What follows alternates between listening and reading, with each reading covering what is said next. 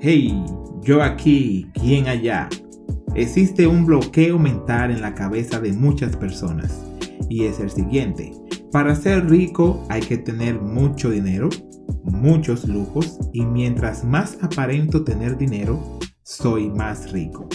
Ser millonario es más un estado mental que una cantidad de dinero en el banco. La realidad es que el rico puede ser pobre y el pobre puede ser rico. Te doy un grato saludo y bienvenido una vez más a mis podcasts de finanzas según la Biblia. Mi nombre es Ángel Germosén. El bloqueo mental sobre la riqueza y la pobreza no tiene excepción de personas y mucho menos estado social. Me explico. Existen personas ricas con muchas posesiones materiales, pero con una mente tan pobre que no saben manejar las bendiciones, no saben manejar sus finanzas tampoco. Me voy un poco más lejos. No saben manejar su tiempo y mucho menos sus relaciones familiares. Mientras que otras personas con pocos recursos tienen la habilidad y herramienta de hacer crecer lo poco que tienen y tienen el aprecio de sus familiares y de sus compañeros. En la Biblia existe una historia que se encuentra en Primera de Samuel, el capítulo 25. Narra que David envió a diez de sus hombres para que visiten a un señor que se llamaba Nabal, con la intención de pedir su ayuda. El mandado que envió David con sus siervos al señor Nabal fue así. Acabo de escuchar que estás esquilando tus ovejas. Como has de saber, cuando tus pastores estuvieron con nosotros, jamás los molestamos. En todo el tiempo que se quedaron con Carmel, nunca se les quitó nada. Pregúntales a tus criados, y ellos mismos te lo confirmarán. Por tanto, te agradeceré que recibas bien a mis hombres, pues este día hay que celebrarlo. Dales, por favor, a tus siervos y a tu hijo David lo que tengas en tu mano. Cuando los hombres de David llegaron, le dieron a Nabal este mensaje de parte de David y se quedaron esperando. Pero Nabal le contestó de esta manera. ¿Y quién es ese tal David? ¿Quién es el hijo de Isaí? Hoy día son muchos los esclavos que se escapan de sus amos ¿Por qué he de compartir mi pan y mi agua y la carne que he reservado para mis esquiladores con gente que ni siquiera sé de dónde viene? Por si no lo sabías, Naval era un hombre muy rico y aparte de eso tenía buena relación con el gobierno. Podemos decir que era una persona de poder, pero tenía un bloqueo mental que quizás pudiera tener mucho dinero, riqueza y poder, pero era pobre de mente. Vamos a dar un repaso de las palabras de David. Nunca molestamos a tus siervos, o sea, educación. Protegimos a tus siervos. Nunca le cobramos a tus siervos por la ayuda. Una persona comprensiva. Te agradeceré que recibas a mis siervos. Nuevamente educación. Dales por favor a mis siervos lo que tienes en tu mano. Ni cuánta clase tenía David. Pero escuchen las palabras de Nabal. ¿Quién eres tú? ¿De quién eres hijo? Muchos esclavos escapan de su amo, dando a entender que David era un esclavo. ¿Por qué tengo que compartir lo que tengo? ¡Wow! ¡Qué mente tan cerrada! Creo que es notoria la diferencia entre estas dos personas. Déjame decirte que no solo Naval tenía esa clase de problema.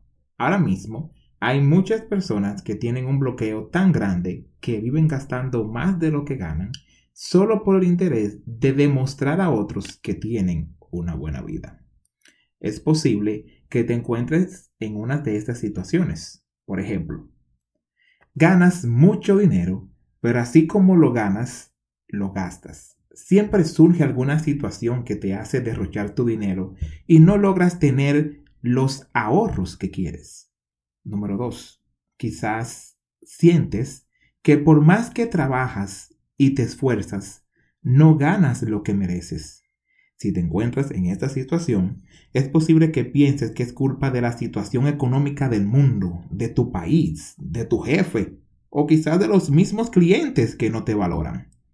Quiero que sepas que el único que puede solucionar esta situación eres tú. Quiero darte algunos consejos para que puedas desbloquear tu mente.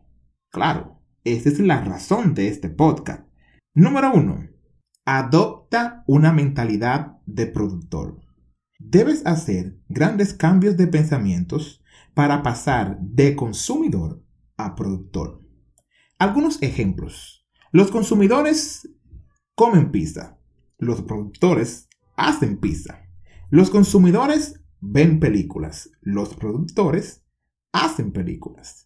Los consumidores buscan trabajos. Los productores dan trabajo y solo los productores se hacen ricos. La meta del productor no es comer, sino alimentar a las personas. Obviamente, estas personas deben consumir algo, pero no es su meta principal. En lugar de buscar su siguiente comida, están más interesados en asegurarse de que los demás tengan algo que comer, sabiendo que el proceso ellos mismos podrán comer también. Número 2. ¿Conoces cuánto vales al día? ¿Cuánto vales al día? ¿Has calculado cuál debería de ser tu salario real? Solo imagina si hicieras más de lo que ya haces diariamente. Imagínalo. La pregunta es, ¿qué haces todos los días para aumentar el valor de tu jornada laboral? Si haces 10 llamadas de ventas al día, trata de aumentarlas. Si cuidas a un niño, trata de abrir una guardería. Si te gustan los helados, trata de poner una heladería. ¿Me entiendes, verdad? Número 3. Sacrifica todo. La gran mayoría de las personas temen hacer sacrificios porque piensan que perderán algo. Existen personas que no compran un libro de 200 pesos que podría ayudarlo a ganar quizás mil pesos extra o quizás más, solo por el interés o solo por pensar que ese dinero lo pueden usar en otros asuntos más importantes. Antes de ser rico, debes de ser pobre. A diferencia de los ganadores de la lotería y de los herederos de grandes fortunas, debes pagar el precio y sacrificar todo para ganarlo todo. Debes de ser capaz de manejar lo malo para recibir lo bueno. Habrá muchas veces en las que tendrás que dejar pasar algo, tendrás que dejar pasar alguna salida, alguna fiesta solo por alcanzar la gran meta. Para saber por qué cosas vale la pena arriesgarse, pregúntate, ¿qué es lo peor que puede pasar si me atrevo a hacer esto? Y luego cuestiónate, ¿qué es lo mejor que puedo hacer si hago esto? Usualmente encontrarás que la única cosa que te detiene a hacer cosas nuevas es el dinero. Sin embargo, debes de ser capaz de sacrificarlo todo para conseguir tus sueños hasta el último peso. Número 4. Solo haz actividades millonarias. Una de las cosas que mata la riqueza de una persona más rápido es que ésta se quede en lugar de pobreza. Muchas veces los seres humanos se colocan a sí mismos en lugares llenos de gente pobre. Señores, no me refiero a personas con poco dinero. Cuando era adolescente, me juntaba a jugar baloncesto con personas negativas en lugares peligrosos. Constantemente me expuse a conductas dañinas. Tal vez no siempre seguí el ejemplo de los otros jóvenes, pero sí estaba influenciado por su ambiente. Muchas personas aprenden a tolerar condiciones negativas como esta y no se dan cuenta cuánta influencia tienen los chismes, la violencia y la drama en sus vidas. Se olvidan que si no son prósperos, son pobres encuentra cómo puede ser parte de esas actividades millonarias. Para mí, en lugar de jugar baloncesto en calles peligrosas, comencé a jugar baloncesto en clubes reconocidos. No es que quiera ser fantamoso, claro que no, pero quienes me rodean tienen que alimentar esta hambre de alcanzar el éxito. Número 5. Usa tus talentos. Todos tenemos talentos naturales algunas personas tienen mucho, mientras que otros se destacan en uno solo. Sin importar cuál sea tu caso, debes de usar lo que se te dio. Muchas veces, las personas van por la vida desestimado lo que valen, cuánto deberían cultivar sus capacidades y rodearse de personas que realmente lo aprecian. Encontrar tus talentos y habilidades puede ser complicado, pero debes de luchar en saber encontrar en lo que realmente eres bueno. En resumen, los cinco consejos para que puedas desbloquear tu mente son los siguientes. Adopta una mentalidad de productor. Conoces realmente cuánto vales al día. Sacrifícalo todo. Solo haz actividades millonarias y usa tus talentos. El dinero se imprime todos los días para ti. Asegúrate de tomar lo que te corresponde. Deja de sobrevivir y empieza a vivir. Mi deseo es hoy que Dios te conceda lo que tu corazón desea y que se cumplan todos tus planes. Recuerden, esto es Finanza según la Biblia y nos vemos en próximos episodios.